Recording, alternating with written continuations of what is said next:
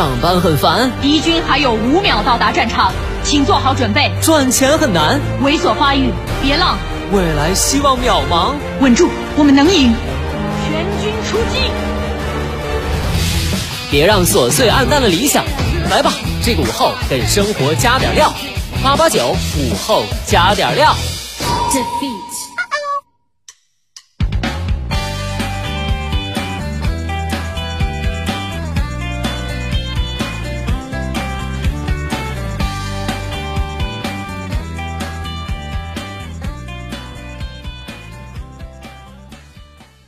收音前的你还好吗？欢迎收听午后加点料，我是海鹏。现在很多人已经不看天气预报了吧？毕竟现在手机 APP 这么发达，随时随地手机一刷，天气情况就出来了。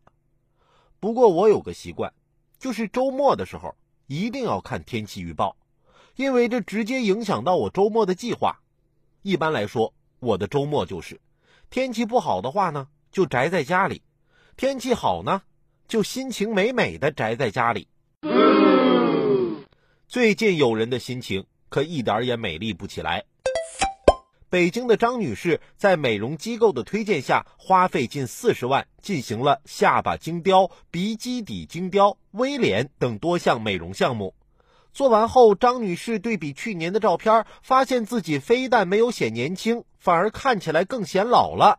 张女士就去美容中心询问，结果美容中心的三个工作人员不但不给说法，还大声笑道：“你无理取闹，是你长得丑。”后张女士去医院检查，医生也说没有作用，还说张女士做的这些项目只需花费五六万元。据调查，这家机构根本没有医疗美容的资质，却在张女士脸上做了下巴精雕、筋膜重塑等正规医院都要掂量再三的项目。